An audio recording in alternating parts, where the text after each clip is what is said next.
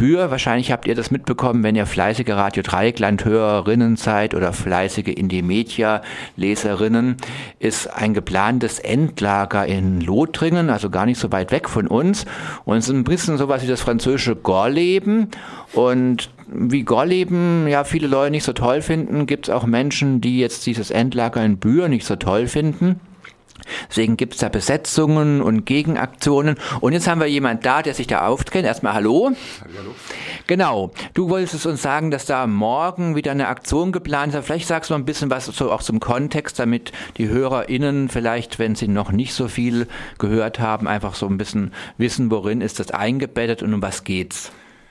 Also Andra, der französische Konzern zur Suche eines Endlagers, plant ein gigantisches Projekt in der Mosel, eben im Dorf Bühr, umzusetzen. In Lothringen ist es. Und ähm, ja, das ist so, das gibt dort ein Forschungslabor schon seit bald 20 Jahren, die halt Gesteinsschichten untersuchen, Geologie machen, viel Greenwashing auch, äh, versuchen die Bevölkerung zu überzeugen, was sie da eigentlich für ein nachhaltiges Projekt vorhaben. Nachhaltig ist das insofern, als dass sie sich ja darum kümmern wollen, den schwer hochradioaktiven Müll äh, von über 50 Atomkraftreaktoren und äh, eben den ganzen Müll auch aus den französischen Militärnuklearvorkommen äh, dort entsorgen wollen. Und das soll eben ja nachhaltigerweise 100.000, 200.000, 300.000 Jahre da abklingen. Wir wollen eigentlich ein großes Loch buddeln unter einem Wald, und eben dieser Wald wurde besetzt am 19. Juni. Das ist ganz in der Nähe von diesem winzigen Dorf Bühr.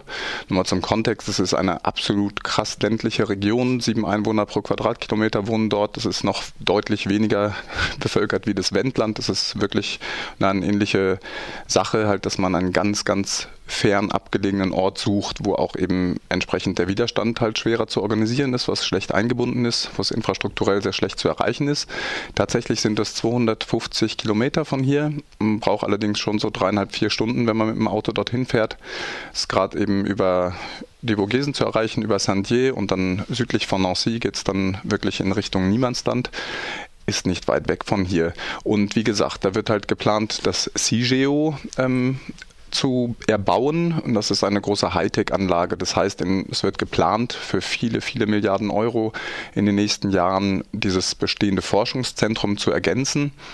Ähm, da wird halt auch eine Bahntrasse, die kaputt ist, die es nicht mehr gibt, wo es auch ein linkes Projekt mittlerweile schon gibt auf der Trasse. Da wird versucht, diese Trasse neu zu bauen jetzt in den nächsten Jahren, um halt äh, Kastoren dorthin transportieren zu können. Dann wird in Bühr oder an dem Andra, äh, an der Andra-Zentrale wird eine, ein Verladekran gebaut und dann soll das so in so einer Art Tunnel absteigen, 500 Meter unter Tage in diese Kalksteinschichten. Und eben, da wird da ein großer, großer Keller gemacht, da werden die Kastoren reingestellt und der Wald, der jetzt eben besetzt wurde, da werden Schornsteine quasi, Schornsteine anstatt Bäume aus dem Boden ragen, die ermöglichen, dass dann eben in der Dauer diese Radioaktivität halt wieder in der Atmosphäre verschwindet sozusagen. So die Vorstellung der, der Macherinnen. Und zum Widerstand, genau, das hat sich jetzt auch natürlich über die letzten 20 Jahre wurde das kritisch begleitet in einer sehr infrastrukturarmen Region, wo es nicht viel, viel linke Politik gab soweit. Und es sind da verschiedene Sachen entstanden. Ich erwähnte schon das linke Projekt auf der geplanten Bahntrasse und auf der ehemaligen alten Bahntrasse auch in der Nähe von dem Forschungslabor und es gibt auch La Maison de la Résistance, das ist das Widerstandshaus in Bühr selber. Das ist mitten im Ort. Ich glaube, Bühr hat so 40, 50 Häuser und 50, 60, 70 Einwohner in der Größenordnung. Und genau jetzt zurzeit sind das äh, sind die Hälfte dieser Einwohner bestimmt aktiv, auch um was zu machen gegen das Endlager. Ähm, die Waldbesetzung wurde geräumt nach knapp zwei Wochen, am Donnerstag vergangene Woche meine ich. Ähm, Genau, genau, das war vor diesem Halbfinalspiel. Also Ressourcen hatten sie genug. Auch im Kontext ist natürlich Ausnahmezustand und so weiter. Viel Gendarmerie ist dorthin gefahren. Es gab äh, Tränengas und große brennende Holzhaufen rings um den Wald. Jetzt äh, haben sie dazu aufgerufen, für den Samstagmorgen, also am 16. Juli um 11 Uhr sich zu versammeln am Lavoir in Montre-en-Barrois. Das ist das weitere Nachbarkaff mit ungefähr 40 Bewohnern, vielleicht auch 80. Ähm, Da gibt es eben eine öffentliche Wäscherei, so eine alte Handwäscherei. Das ist der Demo-Treffpunkt morgen früh um 11. Und die Planung ist, äh, diese Waldbesetzung wieder aufzubauen, also wieder loszuziehen und möglichst mit 500 bis 1000 Leuten äh, kreativ und vielseitig es zu schaffen, sich diese, diesen Bauplatz wieder anzueignen. Genau, es wurden dort halt ein paar Hütten schon zerstört und was, was dort aufgebaut wurde in den ersten zwei Wochen der Besetzung und jetzt wurde halt äh, äh, getrommelt und mobilisiert in in, in der Region und darüber hinaus in, in der Hoffnung, dass morgen viele, viele Leute nach Bühr fahren. Und eben, das betrifft uns ja hier in der Region auch. Das Thema bleibt aktuell. Es könnte sein, dass eigentlich in, im Kontinentaleuropa das erste richtig große Endlager entsteht. Ähm, und was auch so ein bisschen als ein wissenschaftliches absolutes äh, Hightech-Ding dargestellt wird, äh, mit, mit Milliardengeldern äh, gestützt, ganz, ganz krass äh, auch eine Kommunikationspolitik macht, wo, wo gezeigt wird, wir sind die Guten, wir wollen hier ja eine Lösung finden und letztlich ist es aber natürlich auch äh, ein mafiöses Konglomerat von Industriellen und, und diesen, äh, diesen Firmen, die sich da betätigen. Firmen, die übrigens auch äh, auf der ganzen Welt zu finden sind. Es ist ja nicht so, dass Staaten, die vielleicht auch gerade am Aussteigen sind, wie hier in Deutschland, nicht auch dann natürlich direkt daran beteiligt sind und Interesse daran haben, vor allem auch das große Geld weiterzumachen mit der Atomenergie. Genau, und Atommüll haben sie wahrscheinlich alle wirklich genug. Jetzt nochmal für mich auch ganz interessant und dann vielleicht für die Hörerinnen. Also ich bin ja so ein bisschen als Medien- und Radioaktivist einigermaßen eigentlich so informiert, was so passiert in der linken und emanzipatorischen Szene der Gesellschaft. Und ich muss jetzt zugeben, ich habe von Bühr eigentlich erst vor ein paar Wochen gehört, anlässlich, dass ein paar Aktivistinnen aus Frankreich eigentlich aus anderen Gründen in der KTS waren und dann davon erzählt haben. Und vorher ist das völlig an meiner Aufmerksamkeit vorbeigegangen. Aber so wie du sagst, scheint es ja auch eine Auseinandersetzung, auch eine Planung zu sein, die es schon lange, lange gibt das, so ein Milliardenprojekt plant man ja nicht irgendwie vom einen auf den anderen Monat. Ähm, wo finden denn Menschen vielleicht Informationen und wo kann man so ein bisschen was zu der Geschichte und zur Entwicklung finden?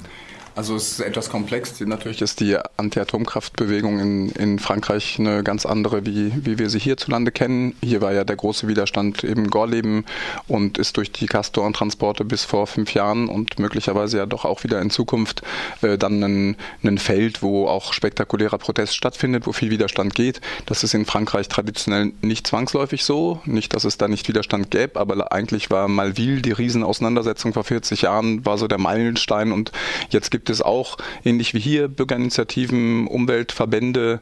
Ähm, Sortir du Nucléaire ist, ist schon ein, auch ein sehr politischer Zusammenhang, aber es ist gemäßigt. Wir leben dort in einem Atomstaat. Es sind eben, wie gesagt, über 50 Reaktoren. Äh, Atomstrom ist das Nonplusultra. Es wird auch, äh, wird auch so verkauft. Und jetzt äh, tut sich da wieder was, denke ich, im etwas komplexeren Kontext, der, das ist einmal der Ausnahmezustand, das ist äh, Frankreich in Aufruhr äh, mit, äh, mit krassen, krassen Repressionen und jetzt ähm, die Loi Travail halt, ne, das war ja der Grund, warum die, die Genossinnen in, in Freiburg zu Besuch waren.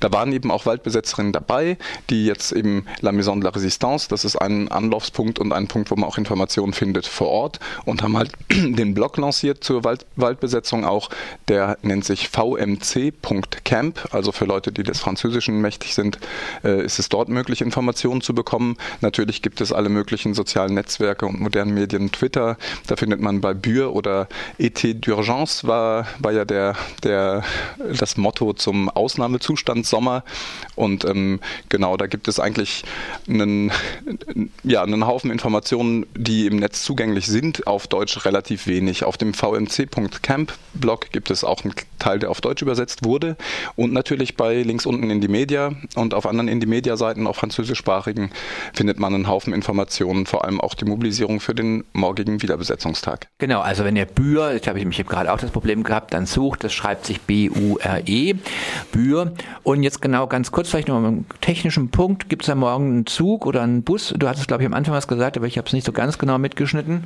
Also organisiert von, von Deutschland aus wüsste ich nicht. In Frankreich werden Busse organisiert. Also das wäre auch noch zum Kontext zu ergänzen. Es gibt ja verschiedene Widerstände gegen Großbauprojekte in Notre-Dame-de-Lande zum Flughafen, in, im Susatal zum, zum, zur Schnellzugtrasse. Und diese Bürgerinitiativen und sozialen Bewegungen, äh, die ja sehr ökologisch geprägt sind, mobilisieren auch nach Bühr, rufen dazu auf, dorthin zu gehen und teilweise meines Wissens nach sind Busse organisiert, auch von der Bretagne aus und aus Südfrankreich. Jetzt, wie, wie gigantisch das wird, kann ich nicht einschätzen. Meines Wissens nach gibt es in, aus Deutschland keine öffentlich angekündigten Treffpunkte. Aber es sind Leute mit Mitfahrgelegenheiten und trempenderweise unterwegs und ich hoffe, dass wir uns dann von hier aus auch zumindest dann mal medial solidarisch beteiligen können. Danke Radio Dreieckland unter anderem.